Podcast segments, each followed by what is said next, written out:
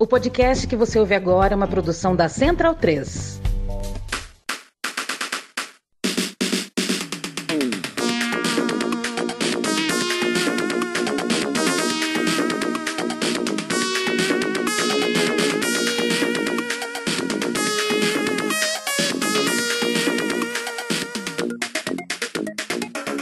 Bem-vindo e bem-vinda. Este é o podcast O Monolito. Eu sou Leandro Amin e a gente começa mais uma etapa de entrevistas, mais uma série de episódios. Te convido para ouvir os anteriores. Certamente tem algum que você vai se interessar. E a gente começa a nova etapa muito bem pois tive o prazer de ter comigo o Alexandre Padilha, médico, professor e, a gente está gravando isso em 2023, pela segunda vez, ministro-chefe de Relações Institucionais do Brasil. O Padilha é um amigo da casa, é um amigo da Central 3. Essa conversa demorou até demais é, para acontecer, por culpa minha, inclusive. Impossível a gente não falar de Brasil, né? E a gente falou de Brasil, de passado e de futuro, sob diversos aspectos e também trocamos uma ideia sobre a vida que a gente leva aqui. Eu convido você a ficar com a gente na conversa.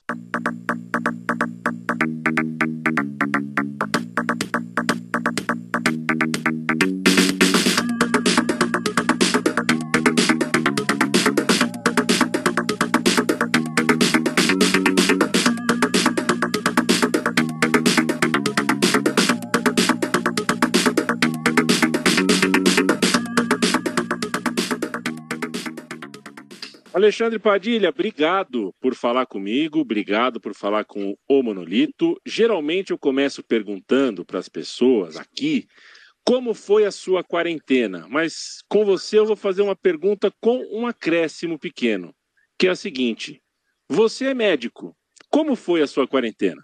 Obrigado por estar aqui comigo. Poxa, Leandro, primeiro eu que agradeço da gente poder bater esse papo, conversar aqui. Eu, eu, tenho que confessar, antes de mais nada, Leandro, que é, eu estou com a sensação que eu tinha exatamente durante a pandemia. Ah, eu sou médico infectologista, estava é, como deputado federal durante o período da pandemia, mas continuava dando aula e atendendo, porque mesmo com, quando estava como deputado federal, não parei de atender junto com os meus alunos. Então, toda segunda e sexta é, eu ficava junto com os alunos atendendo na unidade de saúde, no hospital, e sábado, domingo, o tempo todo tendo que ir para o hospital para poder conversar com as pessoas, né, encontrar amigos, solidariedade, ia lá, o pessoal pedia, porque quase ninguém podia entrar no espaço hospitalar. E eu quero dizer que os, os poucos momentos, assim, os grandes momentos de de relaxamento durante toda a pandemia era exatamente ouvindo o pontapé da Central 3, era ouvindo vocês, sabe? Ouvindo o, o meu jogo de botão, ouvindo é, cada um de vocês, ouvindo xadrez verbal da Central 3 quando era para ouvir mais tempo.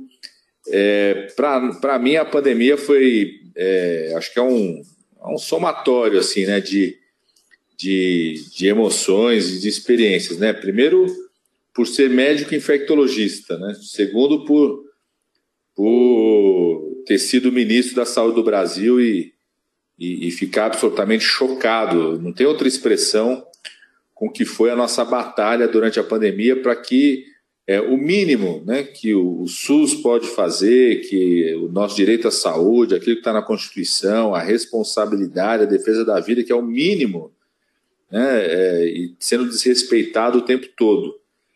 É, depois, muita mobilização, né, porque foi um, é, uma série de incertezas para todos nós, inclusive para os profissionais de saúde, para especialistas com infectologistas como nós, né? É, e não era fácil, Leandro, porque você ia para a unidade de saúde, ia para o hospital, ou quando estava dando aula e, e, trabalhando e atendendo, ou quando estava é, visitando alguma pessoa que estava internada e você chegar em casa, sabe, ter que tirar a roupa. Eu e todos os profissionais de saúde fizeram, faziam um verdadeiro ritual de você chegava em casa. Eu lembro em casa tinha um. Entrava pela porta assim da cozinha, eu moro num, num apartamento em São Paulo, lá no centro de São Paulo, lá do lado da Praça da República. Então, entrava pela porta da cozinha para ter um balde ali do lado, tirava a roupa para desinfetar e, e, entrava em casa. Eu tenho uma filhinha de oito anos, na época ela tinha quatro, cinco anos, né? E, e, ela, até ela mesmo falava assim: Papai, antes de chegar para me abraçar aqui, vai, vai tomar banho, vai tomar banho, vai se desinfetar, né?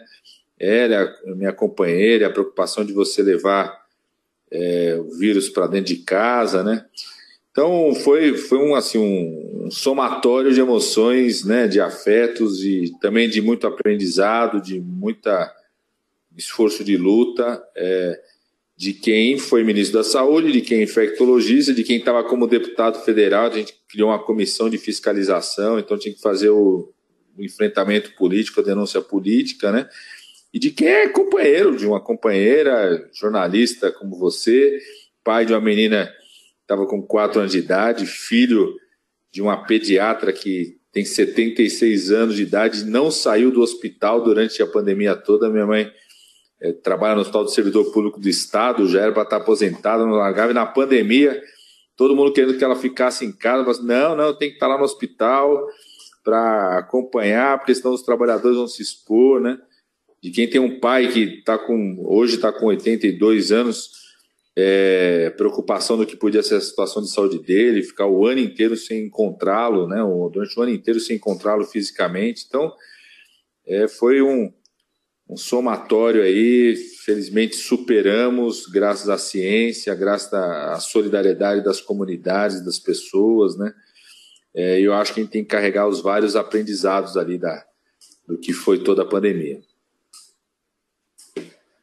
Alexandre Padilha, que é filho do Anivaldo e da Macileia, correto? É, é, é Padilha, a, a, o que eu vou te perguntar agora tem um pouquinho, é, é mais ou menos um pedido, uma sugestão, um desejo, mas está travestido de pergunta, que é um sentimento sincero que eu compartilho contigo e vou tentar fazer do jeito mais direto possível. Não seria o caso é, de o Brasil pedir de maneira institucional desculpas para o povo brasileiro pela pandemia? Independente se era outro governo, a gente sabe que era outro governo, são outras pessoas, mas o Estado é o mesmo, né? O Estado brasileiro operou, no meu ponto de vista, uma espécie de tortura coletiva. Foi torturante, causou um trauma coletivo muito importante em muita gente. Todo mundo sabe quem é o autor desse terror, todo mundo sabe, tem nomes e sobrenomes. É... Mas quem tomou e deixou de tomar as decisões uh, que nos levaram à cloroquina e a um cenário onde né, quatro de cada cinco mortes poderiam ter sido evitadas. Essas são as estatísticas que a gente tem à disposição, o que significa cerca de 400 mil vidas que poderiam ter sido evitadas e foram, foram perdidas e poderiam não ter sido perdidas, é, esse trauma passa pelo Estado brasileiro, independente de nomes. É, então, te faço essa provocação: será que você não considera justo que, que parte da sociedade tenha essa expectativa, espere que um dia o Brasil, como país, como instituição, peça desculpas? Olha, eu acho que tem um conjunto de reparações a serem feitas ainda na pandemia, né? Várias delas a, a CPMI, a CPMI não, a CPI, que aconteceu no Senado, a gente acompanhou de perto, era deputado federal, ajudava as senadoras e senadores, né? apontaram né, tanto de crimes que ainda é, sequer né, teve andamento ainda por conta é, da Procuradoria-Geral da República a, época né, de andamento em relação a isso, então acho que tem é, crimes a serem devidamente apurados e condenações acontecerem pelos responsáveis por isso. Né? É, tem um conjunto de situações que eu acho que é, são reparações necessárias, né? por exemplo, tem todo um debate que o governo e o Congresso fazem, por exemplo, dos chamados órfãos da pandemia, né? várias crianças, adolescentes né? que ficaram perderam seus pais durante a pandemia, então tem uma, uma, forma de reparação a isso, né? Foram criadas, alguns estados criaram bolsas, iniciativas como essa nesse sentido, né? É, e acho sim, é, acho que é super válido o seu debate, né? é, a gente tem um Estado que é um Estado é, federativo, né? Nós somos uma federação, então, de certa forma, também teve essa tensão na própria federação brasileira, né? Do, você teve posturas do governo federal, mas posturas de confronto de governos estaduais e municipais, então, como pensar isso? É, em relação a qualquer responsabilidade né, do, do, Estado brasileiro, na medida em que teve governos estaduais e, e municipais que tiveram posturas diversas em relação a isso, né? Acho que é, e, e, muito importante a gente trabalhar com a questão do direito à memória, né? Que isso é fundamental para evitar que isso se reproduza. Então, eu lembro na, época no Congresso Nacional a gente chegou a aprovar, isso tem sido cobrado, inclusive da atual legislatura, é, de ter uma espécie de memorial que conte a história, que explicite as pessoas, né? A situação que teve. Ah, o Ministério da Saúde, através da Fundação Oswaldo Cruz, também trabalha com isso, com a ideia de ter essa coisa da recuperação da memória, de não poder esquecer nunca mais, nunca mais, né, essa situação. É, e, de, de, fato, é, eu acho que algum, algumas formas de reparação têm que ser feitas, entre elas, eu acho que tem que se analisar, assim, faz sentido analisar isso que você está mencionando, obviamente, né, é, muitas vezes, eu nunca me esqueço o dia que o presidente Lula fez questão na África, né, de de pedir desculpas publicamente é, pelos anos de escravidão do país, do que significou né, o sequestro de é, pessoas do continente africano para virem para o Brasil, né, do, da necessidade de políticas de reparação para isso, quando ele criou a, a Universidade Brasil-África, foi nesse sentido, quando aprovou a lei de colocar nas escolas brasileiras a história da África, foi nesse sentido, né? Tem dúvida nenhuma que a gente precisa ter medidas de reparação, uma delas, a, a, a mais imediata, eu diria, que é essa rede de proteção social é, para os órfãos da pandemia. Né? Nós temos várias crianças, adolescentes que perderam seus pais, algumas perderam os pais, os avós, avós, perderam toda a rede de proteção da família naquele momento e quem precisa de uma reparação imediata a elas. Padilha, assim, a política, né, é, entre outras muitas coisas, né, ela passa pela habilidade de alinhamento, seu cargo especificamente, né, em, em especial, passa pela. Você tem que ter essa habilidade, você como ministro-chefe está um lugar de intensa coordenação, né, de necessidades, de interesses, tem demandas uh, múltiplas para lá e para cá, que o público geral nem sempre enxerga como política formal nem tampouco como habilidade de negociação. Enxerga, para usar um português mais uh, simples possível, enxerga como chantagem. Até porque muita gente chegou no debate político só agora, sem grande formação histórica sobre, ou seduzidos pelo tempo de, de, impeachment, de golpe, ou pelo bolsonarismo, ou porque são jovens demais e foram criados nessa desinformação que se mistura com ódio, né? E aí fica cheio de certeza, acaba infantilizando a conversa, o debate político, e entende a política como chantagem. Mas ainda assim, não é totalmente sem razão. Né? O jogo de xadrez que a gente vê hoje uh, no, na, na, política do Brasil parece mais, não sei, parece mais descarado, parece menos preocupado em disfarçar os interesses reais do que já foi um dia. Vou te dar um exemplo. Cai a Ana Moser e todo mundo fala abertamente do que se trata a queda da Ana Moser. Todo mundo sabe por que caiu a Ana Moser. E a vida segue. A gente está meio resignado com esse tipo de, de manobra política. E o público é, é essa pergunta que eu te faço, né? É, é será que o público está mais certo do que já esteve antes nessa percepção que tem? Eu não sei se o corte é o pós-Eduardo Cunha, eu não sei se, se existe um momento de corte, mas será que dá para afirmar que o Brasil vulgarizou esse conceito de articulação política e vulgarizou tanto ao ponto da gente chegar num lugar que essa leitura de, de que a política se opera com chantagem é, já deixou de ser uma coisa para os infantis do debate e virou uma coisa é, legítima, uma coisa que a gente deve mesmo encarar a política uh, uh, como, como operando nesse lugar, um lugar que eu acho, né, não tenho dúvidas que é um lugar inadequado, um lugar que a gente não deveria estar, mas às vezes eu suspeito que a gente esteja nele. Olha, Leandro, eu acho que a gente está em vários lugares, sabe, Leandro? Assim, é, é, eu acho que né, você tem processos que eles acontecem é, quase que de forma simultânea, concomitante, muitas vezes contraditórios. Né? É, eu acho que nós temos um, um processo assim que eu, que eu considero rico, que é das pessoas do debate político, muitas vezes acirrado, muitas vezes é, até pouco civilizado, tem entrado com uma presença muito maior no dia a dia das pessoas. Né? É, e eu, eu acho interessante, por exemplo, eu, eu fui, fui ministro da coordenação política do presidente Lula no segundo governo né, do presidente Lula, fui no primeiro governo, fazia parte aqui da coordenação política, tudo. Fui um ministro que eu tinha 38 anos de idade. O Lula teve a ousadia de me botar como ministro da coordenação política para cuidar do Congresso Nacional com 38 anos de idade.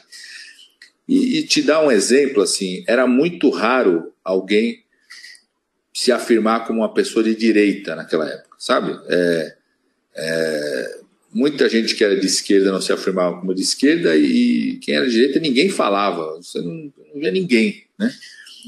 É, e você tem um processo de acirramento do debate, da polarização, que é interessante, assim, eu já vi, senti isso já na legislatura anterior, a gente sendo oposição ao Bolsonaro, lá na Câmara dos Deputados, e sim, continuo sentindo isso aqui no governo, que é as pessoas se afirmarem, ó, eu sou de direita, eu sou de extrema direita, né? As pessoas vergonha de falar que sou de esquerda, né? É, eu acho que o debate sobre o tema do racismo né, entrou com muita força no debate público, o tema das mulheres. Né? É, então, eu acho que tem um momento que é muito positivo é, de, de afirmação de identidades políticas, de projetos, de enfrentamento sobre isso. Né? Então, acho que isso tem. Estou falando que isso acho que é um movimento positivo que acontece hoje. Você tem um outro movimento que eu acho que é muito ruim, uh, que é essa coisa da fragmentação dos partidos políticos em si, né? de uma certa é, dissolução mesmo. Né? Alguns se dissolveram. Você pega o PSDB e acabou. Né? Você pega partidos que representaram projetos nacionais em algum momento da nossa redemocração que desapareceram. No Congresso Nacional você não os vê mais. Né? É, e você tem uma fragmentação enorme de, de vários partidos, né, que, que são, às vezes, lideranças ou, ou, agrupamentos que não representam construção de projetos nacionais. Eles até têm projeto local, mas muitas vezes é interesses específicos, interesses econômicos, interesses de uma realidade. Né? É, e isso faz com que você tenha uma diluição muito grande, e acho que isso sim abre espaço é, não, é, não necessariamente chantagem, às vezes é chantagem, sim, mas às vezes é, é tentativa de ocupação de, de, de espaço, né, de, de defesa de determinado interesse, e que, que acaba é, se explicitando mais. Quando você deixa de ter projetos nacionais, né, você passa a ter a negociação num certo varejo de interesses legítimos, alguns bastante legítimos, outros menos legítimos, né? Então, isso eu acho que é um movimento é, negativo hoje. E você tem uma herança disso que você estava falando, assim, de um turbilhão político aconteceu no país, desde o processo do impeachment, né, o que foi aquele processo do impeachment, é, e depois do que foi o governo Bolsonaro, né, que foi uma, de um lado, foi uma terceirização completa do, do exercício da política, ao mesmo tempo um, era um presidente que criava conflito todo dia, todo dia criava um conflito, seja com o Congresso, com o Judiciário, com a imprensa, é, com os movimentos, né? É, e, e, uma, e uma forma de atuação do parlamento onde teve um aumento é, bastante importante é, do poder decisório, sobretudo em torno do orçamento, de medidas, de ações, né? Então, até você reconstruir isso, a gente, eu, falava desde o começo que a gente estava fazendo uma espécie de programa de reabilitação institucional, né? um rehab aí da, das relações institucionais no país. Né? É, e o esforço é esse, é um esforço que em alguns momentos vai significar a construção de, de, de frentes pautadas em projetos políticos. Por exemplo, eu quero te dizer assim, muito sinceramente, sabe, assim, o dia 8 de janeiro permitiu travar, traçar uma linha aqui na relação com o Congresso Nacional, com o Judiciário, com governadores e prefeitos, né? E uma linha muito nobre, na minha opinião, que é o seguinte: ó, quem teve do lado, né, planejou, executou, financiou ou passou pano para os atos golpistas do dia 8 de janeiro, né, e quem teve é, re, resistindo a isso, ou cuja participação e articulação foi fundamental para estancar aquela tentativa de golpe. Isso é uma linha, na, na, minha opinião, nobre, ainda mais eu que sou filho do Anivaldo e da Marcileia, que foram dois, dois, jovens que lutaram contra a ditadura e, e, meu pai foi preso, torturado, minha mãe teve que fugir, eu nasci no meio dessa, dessa história toda. É, salvar a democracia brasileira é algo nobre. Né? Então ali se construiu uma linha é, que, inclusive, trouxe para o campo de salvar a democracia é, vários atores políticos que, inclusive, participaram do governo anterior. Né?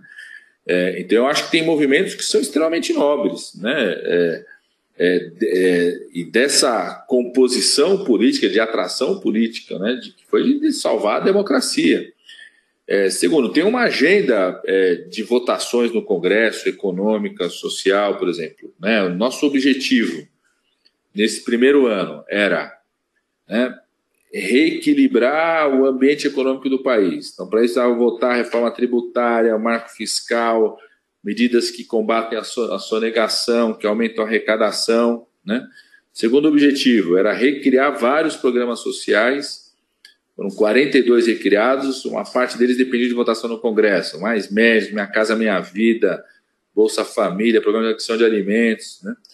É, terceiro objetivo, era ajudar a reposicionar o Brasil no mundo. Então precisava aprovar no Congresso Nacional a adesão da Bolívia ao Mercosul, é, aprovar as missões internacionais do presidente Lula, dos parlamentares irem, ajudar a sustentar essa posição, né? É, reforçar essa ação.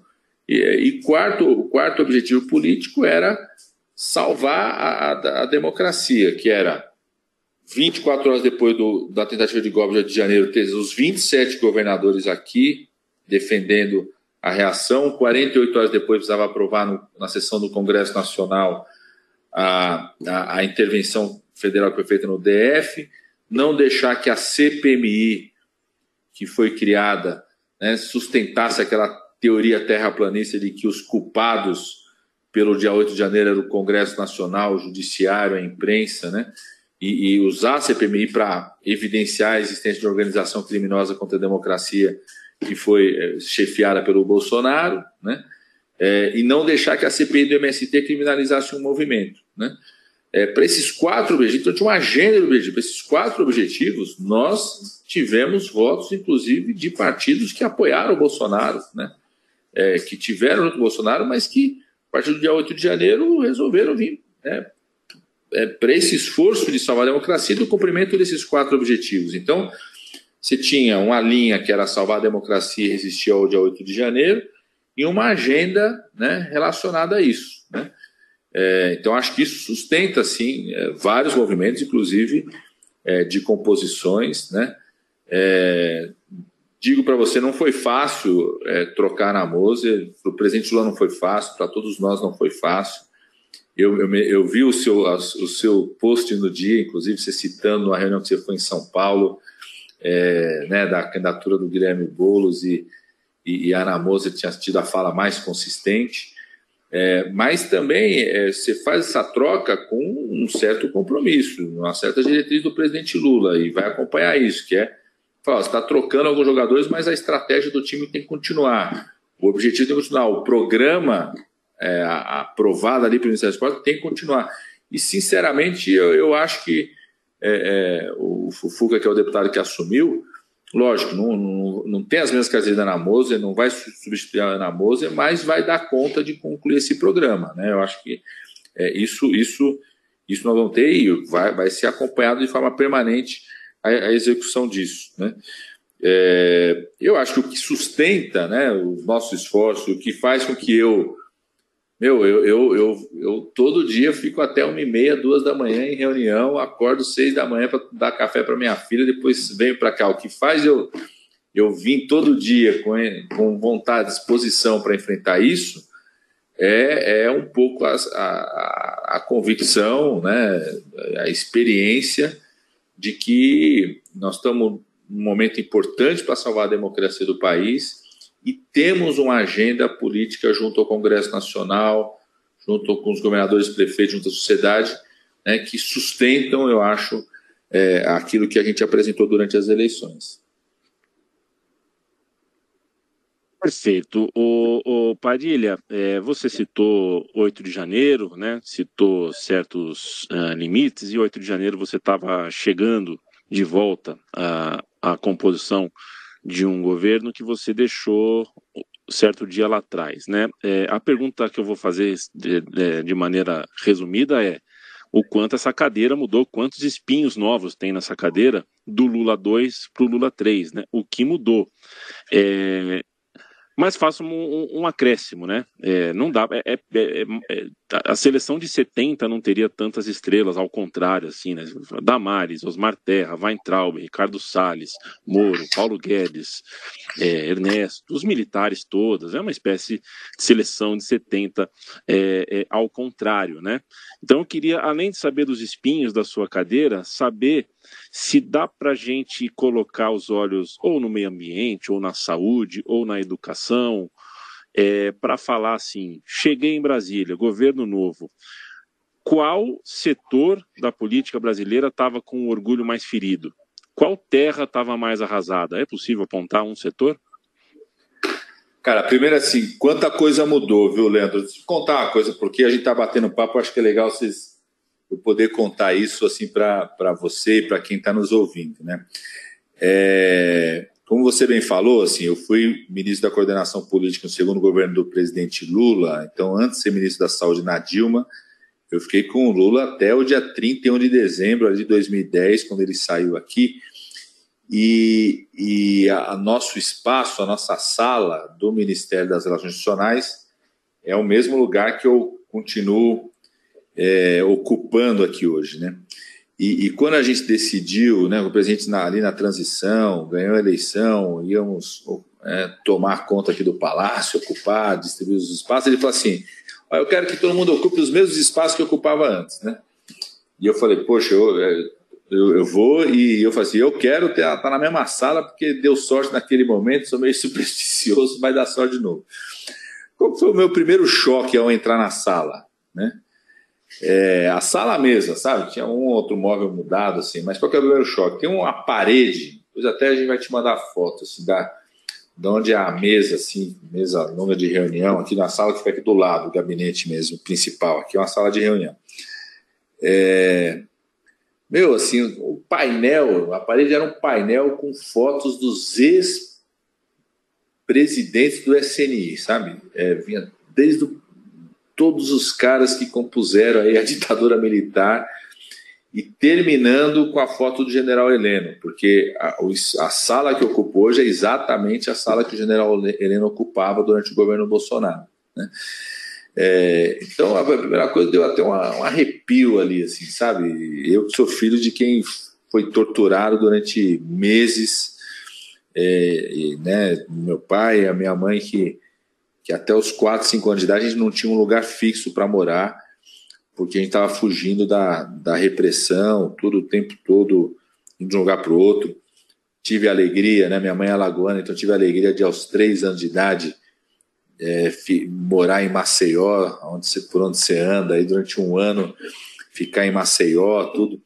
Então, é, primeiro essa sensação de a gente estava entrando num espaço é, o quanto era marcante a ocupação daqueles caras que estavam e o quanto que eles fizeram questão de deixar os seus rastros, sabe? E eles tinham tudo para tirar os quadros, né? Podiam ter tirado os quadros, tinha uma estande de livros que era horripilante os livros que tinham, sabe? Mas eles faziam questão de deixar os seus rastros, suas marcas, deixar que a gente tocar em todas as nossas feridas, né? Então eu acho que é, é Primeiro isso, né? Segundo, muita coisa mudou e espinhos novos é essa relação, né? Seja com o Congresso Nacional, com governadores e prefeitos, que é uma relação com o Congresso Nacional absolutamente né, é, fragmentada, distorcida de, de um governo anterior que, de um lado, gerava conflito o tempo todo, então você tem um grau de desconfiança de membros do Congresso Nacional, mesmo aqueles que a gente conhece, né, que conheço há anos, né, ou que é, foram aliados do governo Bolsonaro, eles têm um grau de desconfiança no dia a dia de que pô, o governo vai criar algum conflito, alguma coisa o governo vai fazer, alguma traição, alguma confusão vai criar, sabe? Alguma, alguma rasteira vai dar o tempo todo. Mesmo aqueles que eram aliados do Bolsonaro, que ocupam postos chaves em relação a isso, né? É, então, esse, você estabelecer uma relação de confiança com esses atores, né? Acho que é um outro espinho enorme fazer. E das áreas, né? Eu acho que tem uma área que é muito forte isso, Yamin, que é a área da cultura, né? Porque nem o Ministério da Cultura eles preservaram. Foi destruído o Ministério da Cultura. Então, recriar um Ministério da Cultura, né? Então, que a nossa querida ministra Margarete Menezes, que as pessoas ah, cria o Ministério, o presidente vai lá e assina a medida provisória, cria o Ministério, nomeia uma ministra, o pessoal pensa que é no passo de marcha está tudo criado. Não, você tem que montar o Ministério, você tem que ter gente que opera o Ministério, parte administrativa, tem que ter lugar para o Ministério, tudo isso vai ter que ser, teve que ser recriado. Né? Você está aqui a área da cultura que é uma área de disputa política, de valores, né? não à toa é, o, o, o, o, o Deleuze falava né, que, que as ditaduras, os governos autoritários querem corpos tristes, né, porque é, eles sabem que a alegria é transformadora, né, que a alegria nos leva onde a tristeza nunca nos levará. Né, então, é, que por isso os governos autoritários tem um papel sempre de destruir a cultura, porque sabem o quanto que o espaço da cultura, o espaço de construção de identidade, mas também de manifestação, às vezes corporal, é, da alegria de, de, de ir para lugares onde você nunca foi, de imaginar lugares onde você nunca foi, de criar novas realidades, situações, de explodir né, a identidade e a diversidade cultural do nosso país. Então eu acho que tem uma área assim que é, terra arrasada total é a área da cultura, né? E todas as outras áreas têm cicatrizes muito fortes. Né? A área da saúde, que eu acompanho muito o trabalho da ministra Anísia e, e, e acompanho toda a reconstrução que ela está fazendo. Né? É, a área da educação, o ministro Camilo Santana, que traz a experiência mais exitosa de política pública de educação do país, que é o governo do estado do Ceará, que ultrapassou vários governos. Né? É uma política que vem sendo construída lá, desde lá de trás, ali, desde o Ciro Gomes, o governador, né, e ultrapassa vários governos, né, décadas, e que tem os melhores resultados educacionais do país. Então, o Camilo traz isso, chega no Ministério da Educação, desmonte total, né, eu, o Bolsonaro, o bolsonarismo chegou a, a, tentar transformar os professores em inimigos públicos número um, né, do, do, do povo brasileiro, né? tentando jogar as famílias contra os professores, a sociedade contra os professores, né? tentando botar todos os problemas materiais do país nas costas dos professores. Né? Então, é, eu acho que em todas as áreas a gente vai ver muitas feridas, né? um esforço enorme de reconstrução, e é, e é, e é difícil, viu? porque destruir é muito mais rápido do que construir e reconstruir, né? mas estamos é, é, enfrentando todas as pedras, tirando todos os espinhos, né? Sabemos que não fizemos tudo, a gente precisa fazer muito ainda, né? Sabemos que provavelmente em quatro anos não faremos tudo, né? E, e o Brasil nessa transformação permanente, né? Porque de um lado é você superar o que foi a tragédia dos quatro anos de Bolsonaro e já antes, né? O que foi o governo Temer, o chamado teto de gastos, a política de ajuste fiscal que eles fizeram. De um lado é superar isso, mas ao mesmo tempo o desafio enorme de se deparar com um novo país, né? com novos desafios, sociedade que mudou muito. Né? Então, muita batalha pela frente. Padilha, eu não, não, não quero nem posso tomar muito mais o seu tempo, a gente já está aqui com meia, hora. Mas se tiver bom, vamos continuar. Se tiver bom, vamos continuar. a gente está com meia hora, um pouquinho de papo, mas que retalhei aqui o meu roteiro. Tem uma questão que eu realmente não, não, não posso deixar de fazer, é a que eu faço agora. Queria te ouvir especificamente sobre dois trabalhos, sobre duas pautas que estão uh, sendo tocadas uh, em Brasília. Seriam três, eu ainda me engasgo com a Comissão da Verdade, tá? Eu ainda acho que o Brasil não encerrou essa etapa. Né? O rebote, a ressaca da Comissão da Verdade foi grande demais, a gente sabe que o Vespeiro é grande demais. Só que eu acho que a gente não foi até o fim disso. A Comissão da Verdade é uma comissão, na, no meu ponto de vista, inacabada. A atribuição de culpa inequívoca, uma literatura jurídica que fosse realmente uh, uh, indiscutível, oficial, com começo, meio e fim, isso para mim ainda faltou. É, mas vou deixá-la de lado, a não ser que você queira falar sobre ela, é, e vou te perguntar sobre CPI do golpe e CPI da Covid. É, o caminho vai ser o mesmo, será? Você, a sua sensação, você vê ao seu, ao seu redor uh, sinais de que a gente vai ter energia suficiente para atribuir culpa com começo, meio, fim, com literatura jurídica? É, é claro que tem gente que espera de vocês uh, ação com o estômago, e é óbvio que essa não é a solução mas para muito além do estômago, né? Para as cabeças, para as mãos, para a letra jurídica. Será que a gente vai ter começo, meio e fim nessas duas pautas? Eu diria a CPI do golpe com certeza, né? porque ela acontece num ambiente político, institucional, completamente diferente do que aconteceu a CPI da Covid. Né? A CPMI do golpe ela acontece numa ação concomitante com a Polícia Federal agindo, com o Supremo Tribunal Federal agindo, com a imprensa cobrindo, a imprensa em geral, né? desde a chamar aqui da o pessoal chama de mídia alternativa, até a mídia tradicional, cobrindo a CPMI do golpe de forma diferente. Eu não tenho dúvida nenhuma que o relatório final, né, acho que a, a, PGR vai ter uma postura diferente do que teve em relação à CPI da Covid. É, os próprios instrumentos do relatório final contribuem para a continuidade de apurações pela Polícia Federal, pelo STF. É, e eu tenho certeza absoluta é, que nós vamos ter resultados concretos da CPI do golpe na, em tudo aquilo que ela conseguiu apurar. Né? É, tem coisas que ela não conseguiu apurar no, seu, no total, mas que a Polícia Federal está indo atrás, o Supremo Tribunal está indo atrás, que é, por exemplo, os financiadores. Ela aponta vários financiadores. Ela consegue identificar vários financiadores é, mas ela não conseguiu apurar a extensão né, maior dos financiadores, mas a Polícia Federal vai atrás, a gente não vai descansar enquanto quem planejou, quem financiou e quem executou né, todos os atos contra a democracia não sejam devidamente punidos. Né? Então, eu acho que ela vai ter é, é, um resultado muito mais concreto e efetivo é, a CPI da Covid ela teve um, um, impacto muito importante, ela ajudou a mudar o enfrentamento da pandemia, na minha opinião, né, e sinto isso enquanto médico, médico infectologista, ex-ministro. Tem coisas que nós conquistamos ao longo do enfrentamento da pandemia, inclusive o tema das vacinas, é, por conta também da exposição que foi feita pela CPI da Covid àquela situação. Então, acho que ela tem resultados práticos no enfrentamento a pandemia,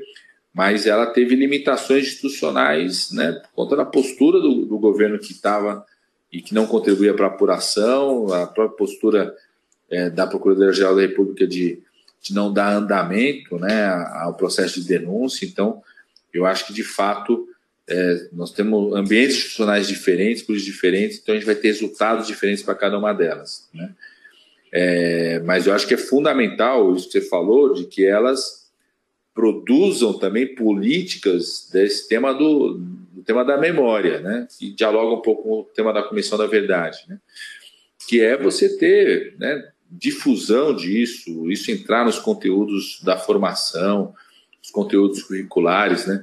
É, eu acho, por exemplo, você tem, você tem que contar a história nas escolas do que foi o 8 de janeiro, né? Essa tentativa do golpe, de uma forma diferente, para suscitar desde o começo ali na sociedade como um todo, né, um, uma reação em ojeriza ao que foi a atitude golpista. Vai ter que estar tá lá no marco ali. Não pode ser uma, sabe, aquela coisa que a gente tinha na história, às vezes só de uma citação rápida de uma, de uma tentativa de golpe, né, de, um, de uma, uh, né, um, um, um, golpe contra a democracia. Não, acho que tem que ter né, capítulos dos estudantes têm que aprender, as próximas gerações têm que aprender para que isso nunca mais aconteça, né? O que foi a preparação do dia 8 de janeiro, o fato de ter sido semeado, o ódio do jeito que foi semeado, as várias tentativas que aconteceram, né? Então, essa coisa da memória, fundamental, a mesma coisa em relação à Covid, né? É, e eu acho que nesse sentido a comissão da verdade ela teve um, eu acho que é não não concluímos ainda o, é, todo o esforço que teve, né? Eu acho que é, de fato, né, tem várias ações ainda a serem feitas decorrentes é, da, daquilo que já foi construído, né, daquilo que já foi evidenciado pela comissão da verdade é, para que a gente não corra o risco é, nunca mais né, de ter é, episódios como aquele da ditadura militar. Eu te agradeço imensamente, Padilha, não pelo papo aqui apenas, mas pela companhia já de alguns anos que a gente tem, a companhia uh, uh, Você Me Ouve, ouve a Central 3 nos podcasts, e eu te ouço, te assisto, acompanho é, o seu trabalho, isso para mim é, me honra demais. Quero dizer que coincido com, com isso que você acabou de nos dizer sobre o quanto a CPI da Covid de alguma forma ajudou, inclusive ao brasileiro médio, as pessoas no Brasil terem mais consciência de como funciona a saúde pública e terem, é, a partir daí, é, mais tolerância, mais respeito, mais entendimento de que aquele postinho que parece pequeno, aquele UPA, aquele pronto-socorro que parece pequenininho, que parece defasado, na verdade ele é muito importante e ele precisa ser é, bem tratado, respeitado, ele está lá para dar um suporte super válido para você. Eu acho que o brasileiro mudou a maneira como enxerga a saúde pública é, desde então. É, e, puxa vida, eram tantas coisas a mais para a gente falar, poderia passar um tempão aqui, mas vou mandar um abraço para você. É, é, hoje, de novo, ministro, ministro-chefe, né, mas também médico, também professor, né? É, veja você que eu me, eu me tornei universitário, Padilha, em 2003. Entrei na faculdade em 2003, no primeiro ano do Lula, né? Fiz dívida. Os primeiros seis meses eu fiz dívida, não paguei as mensalidades, aí foi formando aquela bola de neve, aí veio o FIES, uma porcentagem bem generosa de desconto para a gente pagar depois de formado. O débito só acabou em 2013. Veja você que foram 10 anos pagando, mas paguei. E esse é um dos momentos mais legais aqui que eu tenho para contar. Essa conversa aqui, certamente, é uma das mais legais que eu tenho para contar do diploma em diante, do diploma é, é, é para cá. Quando em 2003 entrei na faculdade, tinha em 2002 votado no Lula, ainda no menino, ainda no menor de idade, e votei no Lula, não tinha tanta certeza do que era o mundo, não tinha nem tanta certeza de como seria meu caminho político, não sabia exatamente o que, que era a jornada de alguém como Lula, eu ainda estava tateando o mundo político, ainda era um cidadão em construção você como criança que teve os pais que teve, que viveu dentro ali uh, de uma situação muito mais uh, muito mais tensa, muito mais uh, clara, né, muito mais difícil também de, de, de se lidar, certamente certamente tem é, mais memórias, tem outras coisas para contar do seu período de criança, de juventude, de mocidade, mas uh, isso talvez a gente converse um dia, um momento, tomando uma cerveja, ou em outro episódio aqui do Monolito. Vai ser sempre um prazer conversar com você, viu, Padilha? Poxa, mim, eu que, eu que agradeço, para mim é uma honra e é um prazer mesmo, cara, assim, conversar, dialogar com vocês. Oh, você que fez FIES, hoje o presidente Lula sancionou aqui um, uma lei né, que a gente batalhou muito ali para aprovar no Congresso Nacional, foi encaminhada pelo governo, de renegociação do pessoal que está endividado com FIES aí, pode renegociar em condições muito boas, a parte 100% juros da dívida, tudo. Então, pessoal que está aí no FIES, nessa batalha que foi tão importante aí para o Iamin, que estiver ouvindo a gente, entra no site do Ministério da Educação, bate na porta da Caixa Econômica para é o, é o desenrola do FIES, viu, Yamin? Então, o pessoal aliviar essa dívida, essa situação aí, para aliviar o bolso e ter um estímulo maior ainda para se formar, que é algo tão transformador para todos nós, viu? É, eu, eu, eu continuo como médico, né? Porque a gente não deixa de, de, de ser médico nunca. De vez em quando tem que atender o pessoal aqui. É, Eu gosto muito de ser professor também. Infelizmente, aqui no Ministério, eu não consigo mais ter a rotina que eu tinha, mesmo como deputado federal, de separar minha segunda-feira à tarde, minha sexta-feira o dia inteiro para estar junto, mas eu continuo, faço questão de continuar orientando alunos e alunas na, na pós-graduação. Então, de fim de semana, eu, eu pego aí uma hora, pelo menos uma hora e meia, é, para cada aluno, converso, às vezes por vídeo, tudo, a gente está orientando o pessoal é, no mestrado e, e, no doutorado, né? O quanto que isso é, é transformador, eu acho, na vida das pessoas, não só para quem é estudante, não, mas para quem dá aula, quem é professor, tenho certeza absoluta que você transformou muito professor e professora e talvez até a sua instituição de ensino durante o período que você estudou, né? Então, dizer que é uma alegria, viu, Yamin, estar tá, tá aqui com, contigo, conversar com você. Pena que a gente não teve tempo para falar de futebol. Queria muito falar de futebol também, é, de falar de cultura, de samba, de música, que eu sei que vocês gostam muito também, sempre falam bastante sobre isso. Mas isso fica naquela cerveja aqui. Você está me devendo, você sabe disso, né? Porque você anunciou que ia tomar uma cerveja aqui no dia da posse do presidente Lula. Onde está você, Leandro Yamin? Mas você não pôde vir para cá. E eu também estou te devendo de pintar um dia em Maceió aí, ou, ou quando você estiver em São Paulo, a gente fazer essa cerveja para bater papo, conversar, refletir, quem sabe sai coisa boa de política pública e para o mundo aí.